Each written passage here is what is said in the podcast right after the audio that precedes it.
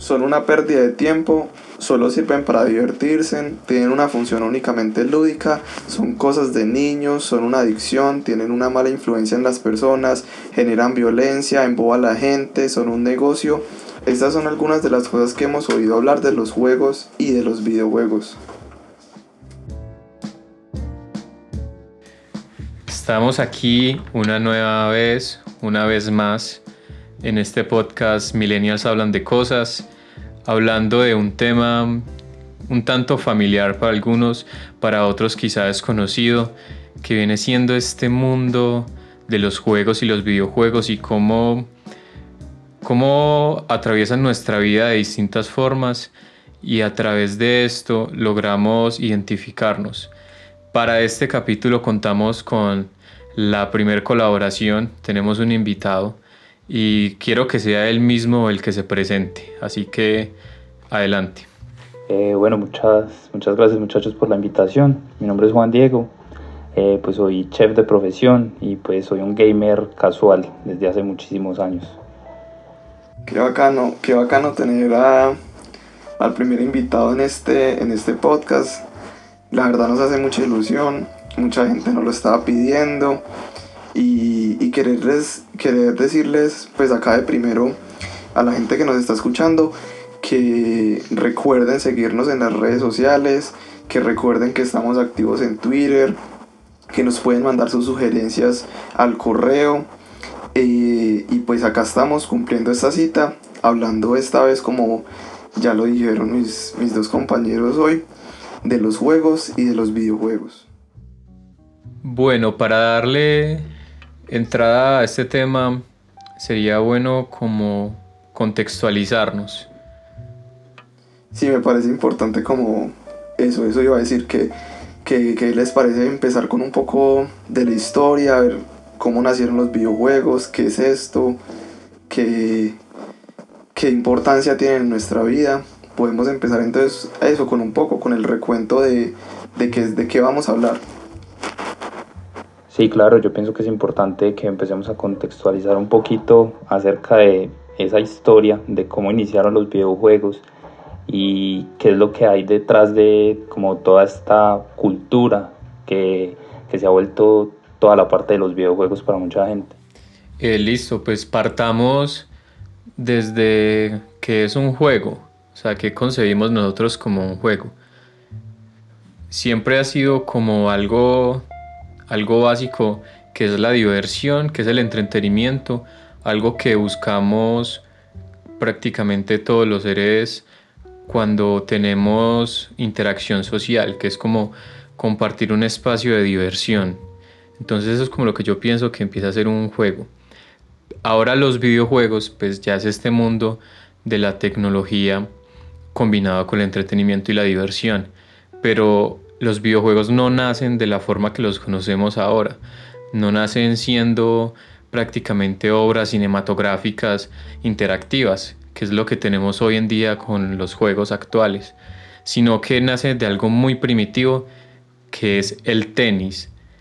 Este juego de tenis virtual que es una pelotica que va de un lado a otro y un jugador mueve como una raqueta imaginaria que es una línea que hace que la ola vaya hacia el otro lado.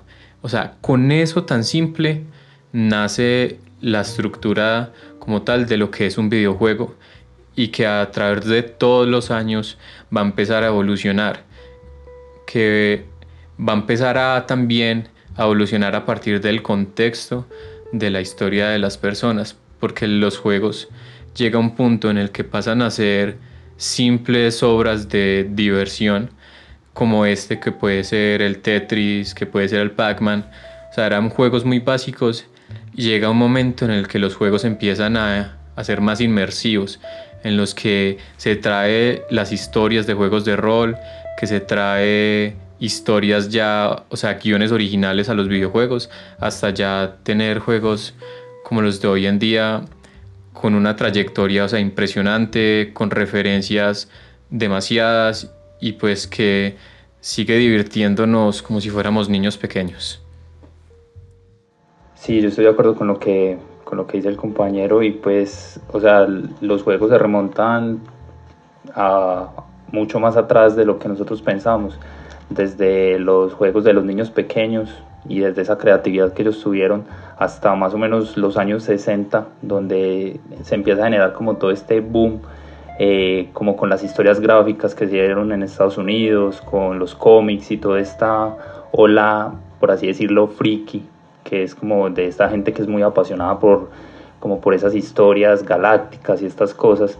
Entonces desde ahí se empieza a ver un boom como que como de los diseños de los videojuegos eh, empiezan como a innovar un poco, a utilizar como toda la ingeniería que hay detrás, como toda la electrónica que tienen detrás y empiezan a diseñar, pues como, como lo decía Santiago, eh, el primer videojuego que es el de Pong, que es el de la pelotica, es el del tenis y desde ahí empieza como a evolucionar y a escalar a cosas increíbles como, como los videojuegos que, que vemos hoy en día.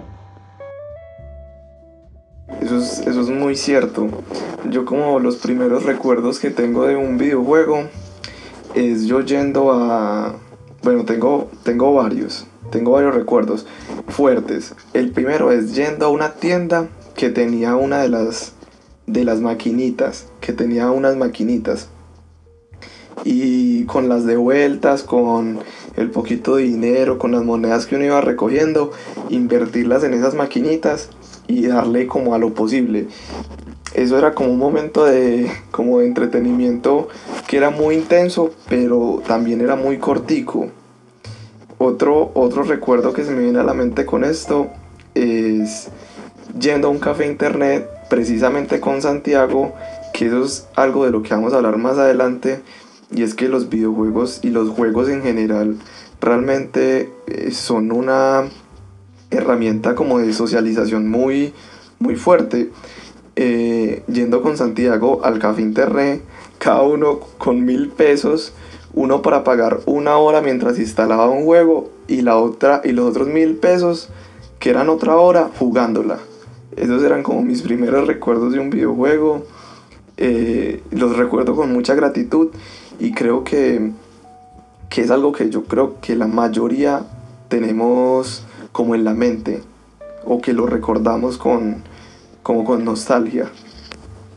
Y es algo gracioso porque yo sé que muchas personas que han tenido la experiencia de tener un juego en la casa, en el computador o tener una consola y pues engancharse, siempre han tenido el comentario de los papás, es que, ah, pero usted por qué no sale, usted siempre pegado a ese aparato pero pues yo siempre he pensado que es como transportar un poco lo que ellos tenían cuando estaban pequeños, o sea, el contexto de ellos daba para que los juegos fueran más en la calle y ese tipo de cosas. En cambio, la tecnología a nosotros nos condicionó a otros contextos, pues sin dar eh, juicio de que uno sea mejor que otro.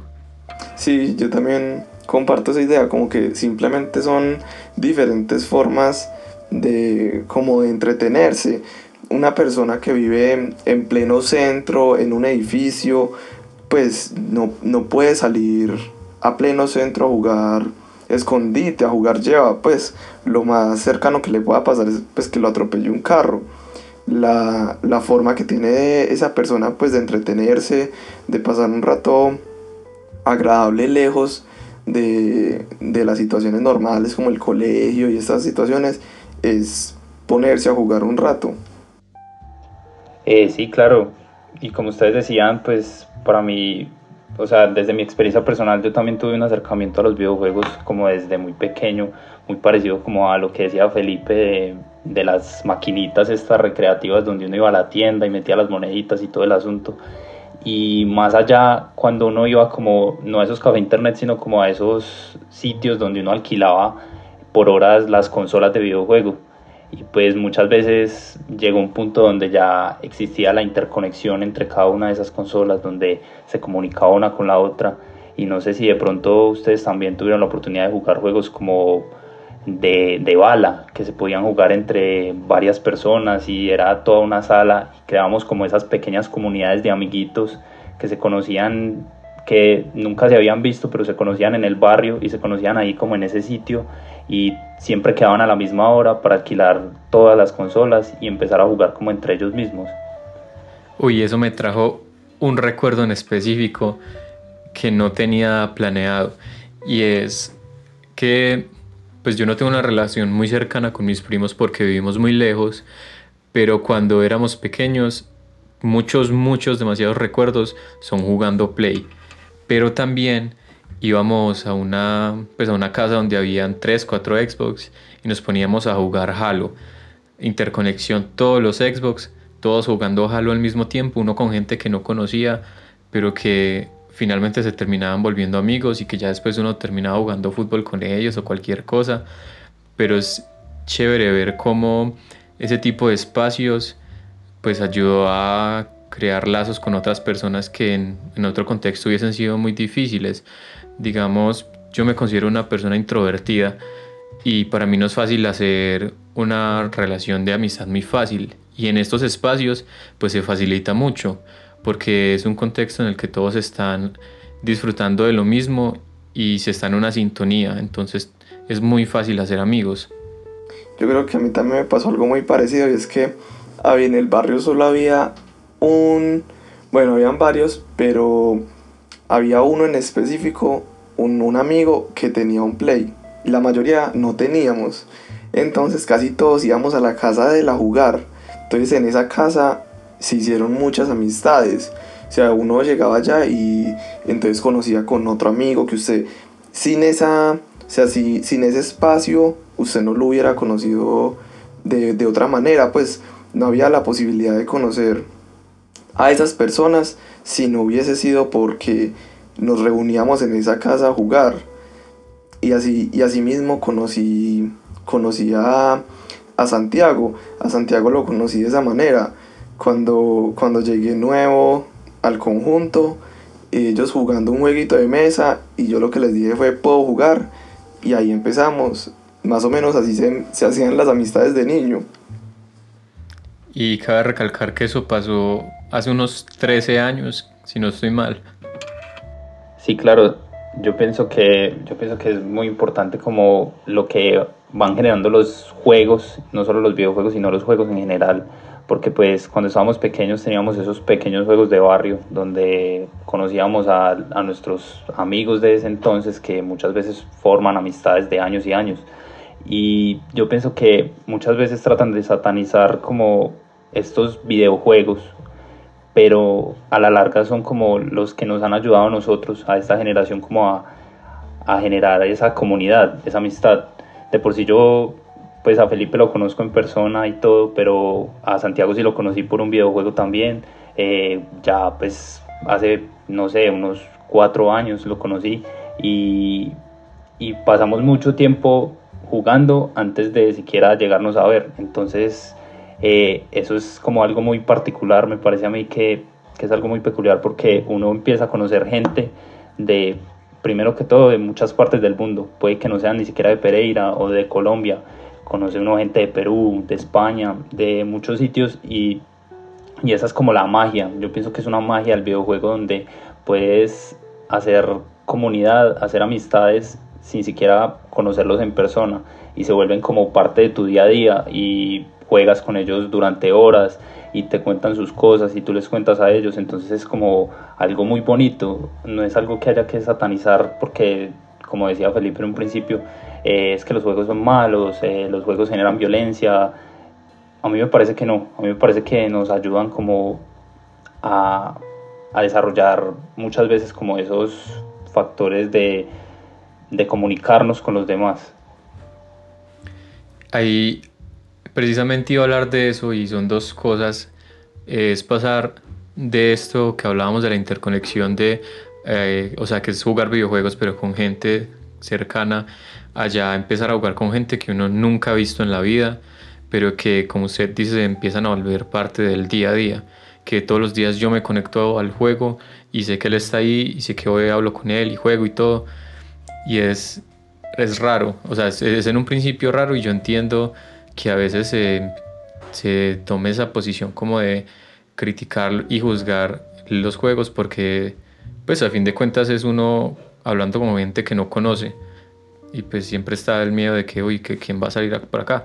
Pero pues apartando esa cosa, es una herramienta gigantesca para aprender, aprender de la interacción social y también de crear, de crear lazos, de crear, pues, así como usted dice, nosotros nos conocimos primero por un juego y luego en persona, pero es como, como los vínculos se traspasan, traspasan esos medios más allá de la pantalla. Eso, eso, eso me parece muy interesante y yo creo que incluso va hasta más allá. Yo tengo ni siquiera es a conocerse, es incluso a formar vínculos de lo que se está hablando, como crear verdaderos lazos. Yo tengo compañeros de clase que están jugando en esta cuarentena Call of Duty con algunos profesores. Entonces, esas, esas interacciones, pues, no se hubiesen llevado a cabo sin, sin un juego de por medio. Pues usted cuando podía haber estado como hablando constantemente con su profesor, con cosas que no sean acerca de la clase, que no sean acerca del contenido que uno ve en la universidad, eh, porque son profesores universitarios.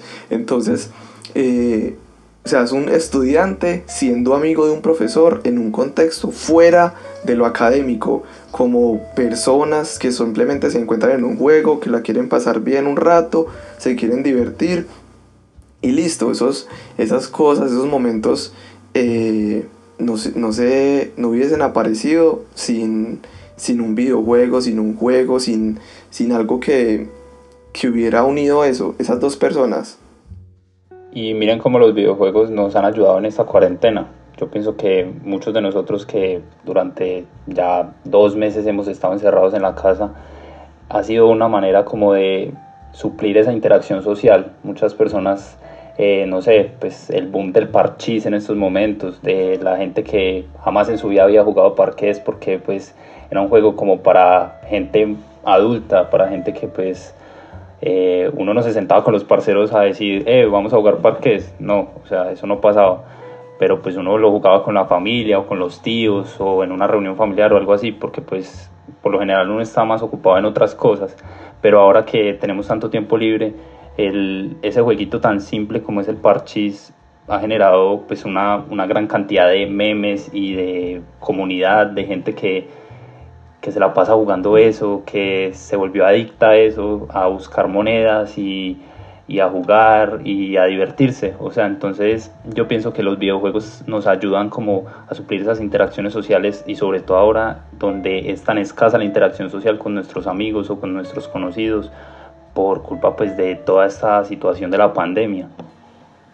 Y hay momentos tan específicos, o sea, esto es algo que, que realmente pasó, algo que me sucedió, y es que teníamos este problema. Un amigo va a cumplir años. ¿Qué hacemos si estamos acostumbrados a que en un cumpleaños pues salimos a, a comer, salimos a dar una vuelta? ¿Qué hacemos pues como para no dejar de, de lado la costumbre? Sale la idea, hagámosle el cumpleaños en Jao. O sea, eso, eso en cualquier otro momento sonaría estúpido y fuera de lugar, pero solo por la situación que estamos viviendo se convierte en una posibilidad, o sea, en algo hasta lógico y algo que llevamos a cabo. Todo un día organizando una sala, todo un día eh, organizando por fuera cómo lo íbamos a invitar a jugar, inventándonos todo el cuento y finalmente pues pasó y pasamos un rato chévere que en, en cualquier otra situación no se hubiese dado y es como a partir de la, de la informática, de los juegos, de la tecnología, en estos momentos logramos solventar ese tipo de cosas. Este capítulo, este capítulo se tiene que llamar eh, Millennials descubren eh, la interacción, social. este, esto es verdad, lo que estaban hablando de que realmente como los juegos han sido un momento como para escapar un poco de la pandemia. A veces me pongo a jugar con gente eh, como en este ambiente, en este momento, más que todo por, por tener un poco, con tener alguien con quien hablar, por pasar un rato con gente, con humanos, con otros amigos, como para ver qué está pasando con la vida de aquel, qué me cuenta este de nuevo, y no tanto por, por el juego, sino más que todo por, por hablar con gente, por, por pasarla chévere con amigos. Más que todo por eso estoy jugando eh, como en la pandemia. Y yo creo que a la mayoría de, de personas les debe pasar un poco lo mismo con, con lo del parchís. Es que lo del, lo, de, lo del parqués me parece algo muy loco que todo el mundo esté jugando ese juego y, y pues realmente podía haber sido cualquier, cualquier otro juego y le tocó al parqués. Porque no es que sea el parqués en sí, sino es porque es un juego que permite usted poder reírse de la otra persona, armar una partita con los amigos. Y es un juego muy fácil, entonces creo que eso ha facilitado las cosas para, para las personas, llevar la cuarentena un poquito a través de, de los juegos. Y yo también siento que ha ayudado a quitar el estigma de que el que juega videojuegos es el que siempre está encerrado en la casa, por allá que no hace nada más, que no tiene amigos, que solo se preocupa por su computador y nada más. Siento que nos hemos dado cuenta de que son un medio, más que la forma, son un medio para hacer otras cosas que en ambientes normales están fuera de nuestro alcance, porque los videojuegos trascienden también esto que hablábamos al inicio del entretenimiento y la diversión. Los juegos a veces se utilizan en cosas que ni nos damos cuenta. Por ejemplo, el desarrollo de un, simulador de auto o de avión, pues nace de, un videojuego. Eh, sí, claro, y es que ahí podemos hablar también de las aplicaciones que tienen los videojuegos en la vida diaria y en lo que pueden generar de aquí en adelante.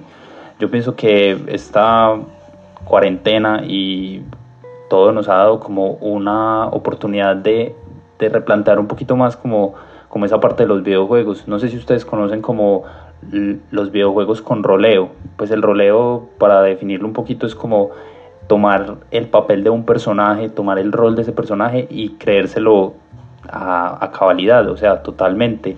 Que tú te sientas como ese personaje, que vivas como ese personaje, que actúes como ese personaje y, y que haga las cosas que ese personaje haría si estuviera vivo en realidad.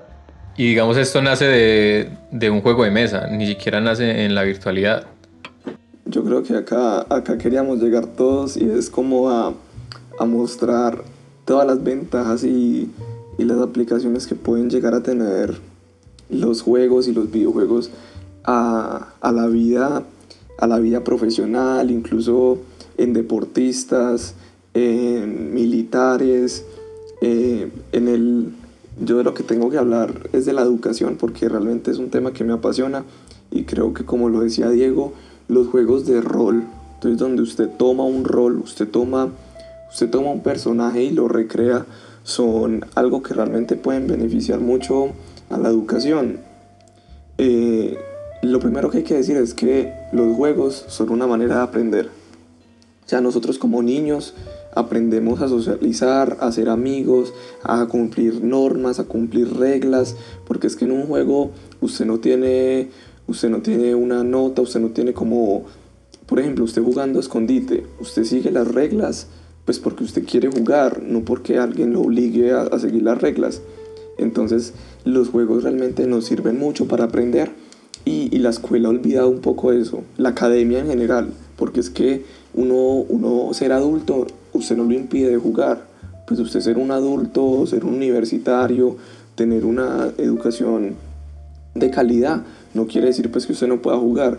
Entonces regresando al tema del rol, en una clase, por ejemplo, de derecho, llevándolo pues al ámbito de la educación superior, en una clase de derecho se puede tomar un juego de rol y convertirlo en una clase interesante en donde un estudiante tome el papel de, de, juez, otro estudiante tome el papel de abogado defensor, otro estudiante tome el papel de fiscal.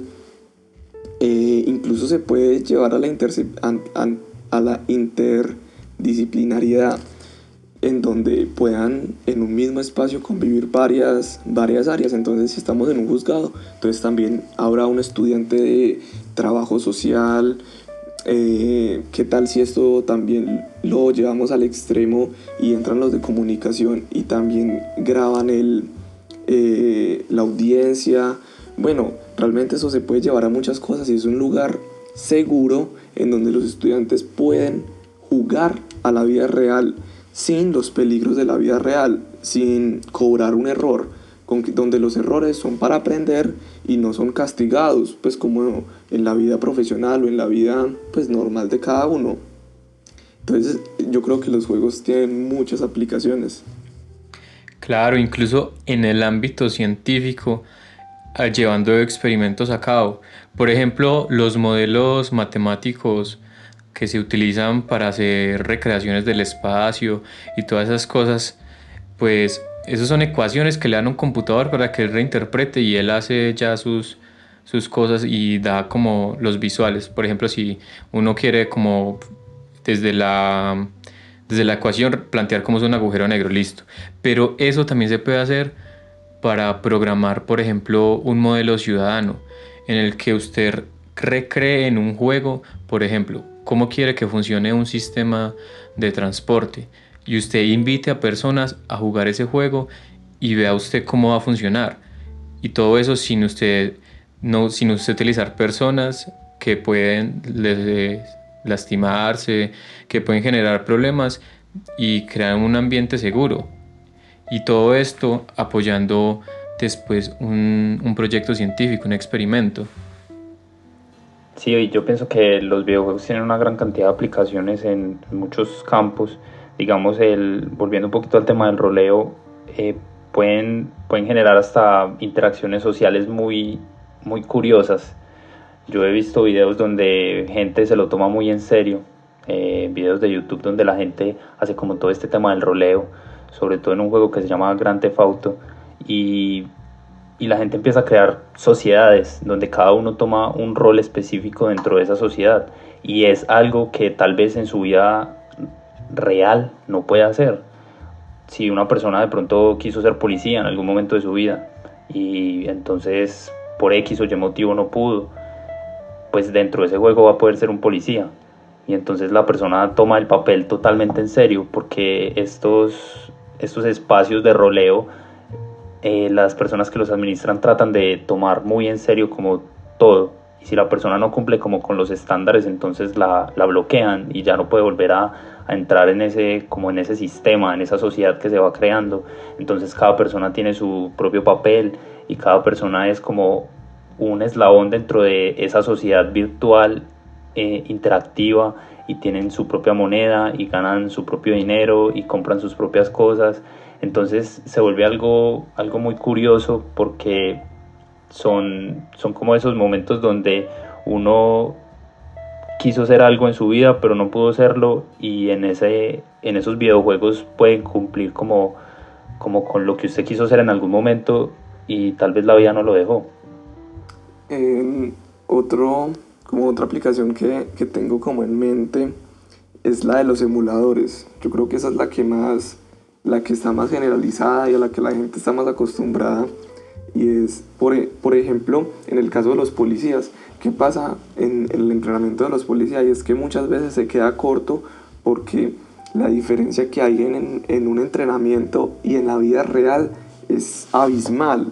La diferencia que un policía puede tener en un lugar seguro y controlado y afuera en donde puede morir, pues es algo, pues es, es una diferencia muy grande.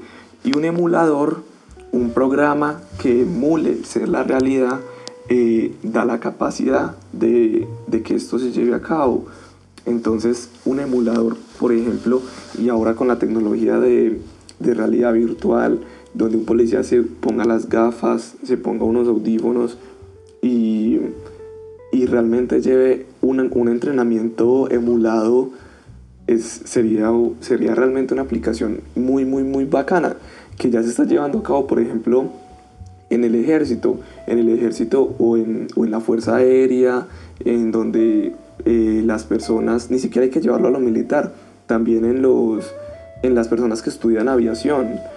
Eh, ellos antes de montarse en un avión, lo primero que hacen es montarse en un emulador súper actualizado y súper moderno de, un, de, una aeronave, de una aeronave y, y, ¿cómo se llama? Conducirla, pues como llevar a cabo lo que harían en, eh, afuera, en, en, el trabajo.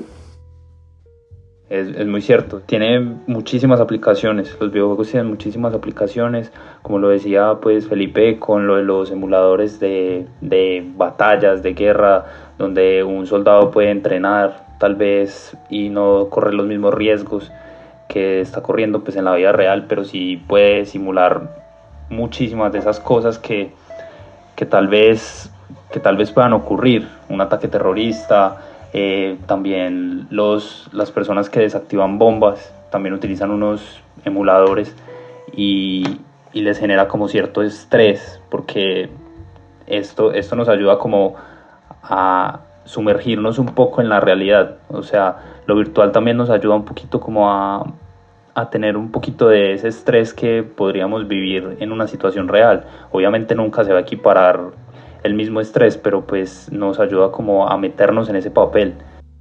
Si lo llevan a cabo militares, si lo llevan a cabo estudiantes de aviación, si lo llevan a cabo eh, policías, conductores, yo creo que me queda una pregunta y es entonces por qué seguimos pensando que los juegos son, son algo tonto.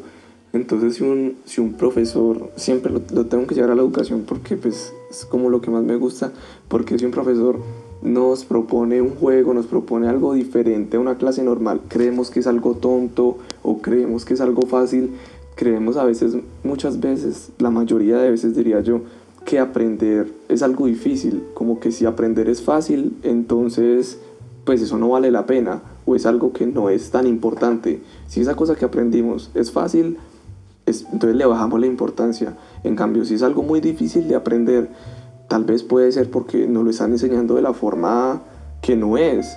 Y aprovechar los juegos creo que es una, una gran ventaja. Algo que yo he visto con esto de los juegos y también trayéndolo a, a mi campo y el campo de la educación son cosas como que ya hay juegos en los que usted conecta su guitarra y pues usted tocando las canciones y el juego pues le reconoce las notas. Pero como hablábamos de la educación esto se puede llevar también para aprender técnicas de cómo tocar o aprender canciones ya pues sin ser tan, tan académicos y son métodos relativamente innovadores que se alejan un poco de la rutina eh, normal de, estudio y que yo siento que esto refresca, refresca nuestro método de, de estudio, como que nos da un nuevo aire y, si aprender es mejor. Cuando empezamos a utilizar otras herramientas de las cuales no estábamos como tan acostumbrados y que son tan versátiles y tan fáciles de usar muchas veces el problema es que la gente tiene un pensamiento muy retrógrado y como que les asusta avanzar, como que les asusta decir es que esto es mejor, pero es diferente y tal vez yo no lo sé y por eso por eso entonces no lo quiero aplicar porque me es difícil como entrar en esta nueva ola, en esta nueva onda. Eh, entonces la gente muchas veces como que se asusta con esas cosas, como que dice, no, es que esto, esto es muy extraño, o esto no vale la pena, o es que porque es un videojuego, entonces obviamente la gente no se lo va a tomar en serio, pero pues es que todo depende es como de, de, o sea, de lo que usted piense y de si, si en realidad se lo quiere tomar en serio o no se lo quiere tomar en serio. Como ustedes dicen, eso nos podría ayudar a aprender las cosas de una manera mucho, mucho más fácil, porque es que son cosas didácticas. Yo pienso que cuando nosotros aprendemos a jugar un juego, en un principio nosotros lo asimilamos de una manera muy rápida. Nosotros aprendemos a manejar un personaje en un videojuego cualquiera o a utilizar una serie de, movimientos o de patrones y eso lo aprendemos muchísimo más fácil que, que pues no sé, que en, que en una clase o unas fórmulas matemáticas, pero ¿y qué tal si todas esas fórmulas y si todas esas cosas se aplicaran en, el ámbito de los videojuegos? Tal vez nos sería mucho más fácil y mucho más eh, didáctico para nosotros entender esas cosas y podríamos tomar las cosas como con mayor facilidad.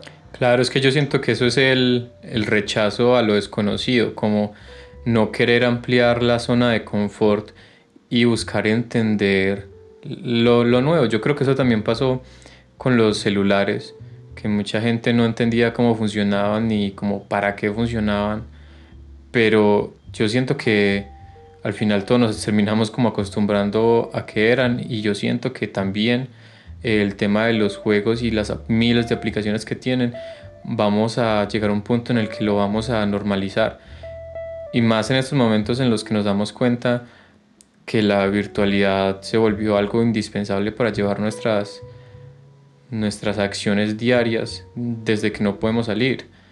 Siento que son nuevas herramientas que van a ir surgiendo y que se van sí o sí a estabilizar dentro de la sociedad. Sí, creo. Me parece que es, es muy cierto. Saliéndome un poco del tema de aprender y la educación, eh, muchas veces caemos en el error porque yo no me considero como un gamer o, un friki, eh, pues por decirlo de alguna manera, me considero alguien que, pues, juega videojuegos de manera casual, pues eh, de manera como recreativa. muchas veces caemos en el error de, de, juzgar a las personas que juegan videojuegos como de, de fracasados o personas que están perdiendo el tiempo. Y creo que esto es un error porque no nos deja ver como el panorama, como en inglés se dice big picture, como la big picture, como la foto grande, como todo el, como el espectro. Y es que el, el, los videojuegos tienen mucho potencial en el ámbito económico, por ejemplo. Hay, hay equipos, por ejemplo, en este momento eh, creo que es la Liga Colombiana, pues si no estoy mal, la Liga Colombiana está jugando eh, los partidos de fútbol por FIFA. Eh, hay, hay, equipos de España como el Valencia eh, que ya también tienen sus, sus equipos en juegos virtuales, en lo que ahora se llaman deportes electrónicos. En la televisión ESPN ya tiene una sección solamente para deportes electrónicos y es gente que realmente vive de eso y se lo toma como una profesión. O sea, entrenan y es como el trabajo de ocho horas y ya no es un juego, sino que es un estilo de vida. La persona entrena, está siempre, es como si fuera un jugador profesional del ajedrez, siempre eh, entrenando su mente, llevándola al extremo del estrés, las reacciones, como todo esto. Me parece que, caemos en el error muchas veces de como de infravalorar lo, lo que no conocemos, como decía el negro. Claro, y es que los videojuegos ya, bueno, son una industria que maneja muchísimos millones de dólares al año, pero ya empezamos a, ver desde hace más o menos unos 10 años con la llegada de los deportes electrónicos, eh, con un videojuego que se llama League of Legends, mucha gente lo conoce como LOL simplemente, este videojuego fue como el inicio de lo que, de lo que hoy en día se conoce como los deportes electrónicos. Y, ya, es un, ya es algo que genera muchísimas regalías a mucha gente. Hay gente que vive de, del casteo, que es la narración de estos partidos de, de diferentes cosas, como decir, los partidos de FIFA ya los narran, eh, un partido de tenis, digamos en estos momentos por la pandemia la Fórmula 1 la están corriendo de manera virtual. Y entonces nosotros empezamos a ver cómo, cómo estos videojuegos ya se volvieron una profesión, como lo decía Felipe. Ya mucha gente vive de esto y, no es una pérdida de tiempo. Hay mucha gente que de verdad le gusta hacer esto y se lo toma de, de una manera muy seria. Hay equipos profesionales de jugadores de videojuegos, hay gente que se gana ya millones de dólares al año, hay gente que pagas simplemente por ver a una persona.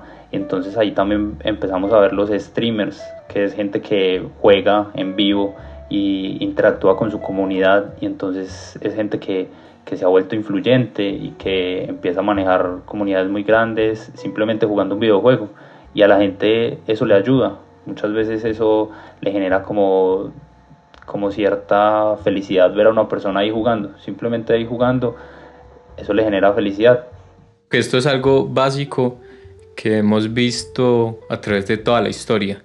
Por ejemplo, vamos a Roma. ¿Cómo se entretenían ellos? Pues iban todos al Coliseo y veían eh, un juego, pues, entre comillas un juego, porque era gente matándose. pero pues era, era entretenimiento, ¿cierto? Luego vemos el auge del fútbol, ya más por acá, como la gente se reúne en estadios de muchísimas personas a ver jugar, ¿cierto? Y ya luego pasamos a algo que yo creo que si se lo contamos alguien del 1950 no se lo cree, y es un estadio completo lleno de personas viendo a 10 en un, sentados en unos computadores jugando. O sea, eso es algo que años atrás era impensable, pero que ahora hemos logrado y que nace de la misma raíz y es el entretenimiento y cómo accedemos a él, cómo se hace parte de nuestras vidas ese tiempo de ocio, de disfrutar, ver algo nuevo. Yo siento que es la misma naturaleza en todos, en todos esos momentos. Comparto esa idea bastante porque no lo veo tan alejado de la realidad. Aunque, aunque también soy de los que cree que, pues como que los videojuegos, como que los videojuegos no son tampoco perfectos. Creo que también tienen algunas, pues algunas desventajas y es que creo, pues yo sin ser psicólogo, sin ser un erudito, pero si hay personas que se han vuelto como si fueran adictas, como si, fue, como si fueran dependientes a solamente estar jugando. Y viene, viene un poco anclado también a, a lo que decía Juan Diego hace, hace un tiempo, y es que muchas de esas personas ya llevan su vida como a través de los videojuegos, como, como que en la vida real no, no son nadie exitosos a sus ojos, a sus ojos, claro, pero, pero que en los videojuegos lo son todo. Entonces, ¿por qué tendrían que escapar como a la realidad? Pues si, si, no, si realmente no, no los llena. Entonces creo que los videojuegos también han traído algunas, como algunos problemas. No soy de los que piensa que, no soy de los que piensa que, que los videojuegos eh, hacen a los niños o a los jóvenes pues, personas violentas, pues porque creo que la violencia es algo anterior a los videojuegos y no es algo, no es algo nuevo, tampoco, es, tampoco creo que es algo que, que esté en un aumento masivo, no comparto esa idea, pero, pero sí hay algunas cosas que, que los videojuegos han causado y es que eh, otra, otra de las desventajas es la falta de interacción humana física. Muchas de las personas que, que juegan demasiados videojuegos eh, se les dificulta la interacción física. El, por ejemplo, mantener la mirada de una persona, el contacto físico, son cosas que, que los videojuegos no tienen y no pueden brindar, entonces tampoco son algo como perfecto. Sí, claro, yo pienso que yo pienso que hay que tener como un equilibrio en las cosas. Todo en exceso es malo. La verdad, eh, nada que nada que uno haga mucho puede llegar a ser bueno muchas veces, pero pero los videojuegos también tienen sus cosas malas. Como lo decía Felipe, la interacción social muchas veces se puede aplicar dentro de los videojuegos, pero la gente se aleja de la realidad porque los videojuegos en sí son un escape de la realidad. Mucha gente, me incluyo yo, muchas veces busca jugar un videojuego por escapar un rato de, esta realidad. Como por decir, estoy en otro mundo y no estoy pensando como en los miles de problemas que tengo pues en la vida real. Entonces pues me, me ayuda un poquito como a escapar de todo eso. Pero hay que también saber controlar eso y saber diferenciar que hay un mundo afuera y uno necesita como tener esa interacción con los demás, como sentir a los demás y desarrollar como todas esas habilidades sociales, porque pues te puedes quedar como un ermitaño y tampoco es como es el objetivo de jugar videojuegos. Yo estoy de acuerdo en esto, sin embargo, siento que no es que hay que señalar a los juegos y a los videojuegos como los únicos que crean este tipo de espacios porque también alguien que se cierra solo a leer pues también se cierra a la realidad. Alguien que se cierra solo a estudiar y a estudiar por horas se cierra también a la realidad. Entonces pues son cosas distintas pero que llevan a lo mismo. Y a lo que yo quiero llegar es pues no satanizar a los juegos como los únicos que causan este tipo de cosas. Como lo decía Juan Diego todo en exceso es malo. Entonces como ver en qué medida es bueno para cada uno, como todo, disfrutar, porque es que yo siento que esa es la base de los juegos, compartir y disfrutar. Ya si uno lo quiere llevar a nivel competitivo, pues es, es, lo mismo como si usted quisiera ser un jugador de fútbol profesional. tiene que entrenar todos los días fuertemente y quizás aquí hay un problema y es que para entrenar fútbol solo necesito eh, la cancha, el balón y los pies, pero para los videojuegos sí se necesita mucho equipo y quizás es algo que puede dar oportunidades, pero que si no se tienen los equipos difícilmente se pueda lograr. Creo que lo que dice el negro es, es bastante cierto, pero, pero, pero también como que me lleva como a, a, a tener como algo encontrado, como un pensamiento que no comparto del todo y es que puede que una persona que se encierre en una sola actividad, como las que nombro, puedan ser a veces, no siempre, claro, más provechosas que, que, que estar en un simple juego, porque listo, un juego, un juego sí tiene muchas ventajas, pero el juego como tal, el juego solo, sin llevarlo a una aplicación, sin llevarlo como a explotarlo, pues no estaría haciendo una función muy enriquecedora. Entonces muchas veces sí pueden ser una quema de tiempo pues como bastante, bastante grande. Entonces eh, comparto algo de lo que dice, pero creo que no, no, tiene el nivel de comparación en, como en lo que realmente le puede aportar a una persona. Obvio, es que es, es ocio, es ocio y del ocio no se saca más que experiencias de entretenimiento. Yo creo que, con esto vamos terminando. Eh, hacerles una, una invitación y es en estos tiempos de cuarentena que se prueben algo, un juego nuevo, un videojuego por ahí, que lo recomienden, que, que si tienen un juego por ahí que lo jueguen con sus amigos, incluso hasta con sus familiares y como lo digo antes, eh, hasta esto puede llevarnos a, conocer otras personas o a personas que ya conocemos, pasar tiempo con ellos. Creo que es, es, es una herramienta bien bacana para utilizar en esta, en esta cuarentena. De nuevo, muchas, muchas gracias a Juan Diego por prestarnos su tiempo acá. Muchas gracias por todo lo que nos dijo.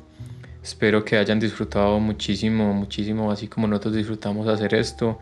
Ya saben, eh, nos pueden encontrar en nuestras redes, cualquier crítica nos la pueden mandar al Twitter, al correo, todo lo vamos a leer. No es como que tengamos un millón de mensajes ahí acumulados. Tú puedes ser el primero. Un mensaje, un mensaje de despedida o qué, Diego. Eh, bueno, muchas gracias a ustedes por invitarme. La verdad, pues fue una charla bastante agradable. Eh, espero pues que les haya aportado un poquito y de verdad espero estar en otro episodio próximamente. Muchas gracias. Muchas gracias a Diego también y pues recuerden que, que así como Diego estuvo acá invitado, ustedes también lo pueden ser. Mándennos sus recomendaciones o el por qué deberían estar acá, qué temas tienen para hablar, qué, qué les gustaría escuchar. En Twitter estamos como arroba hablan cosas y en el correo donde nos pueden enviar ya algo más extenso, algo que quieran así, es hablan de cosas, hablan de cosas arroba gmail.com. Este capítulo fue entonces eh, para ustedes. Muchas gracias por siempre estar acá. Esto es Millennials Hablan de Cosas.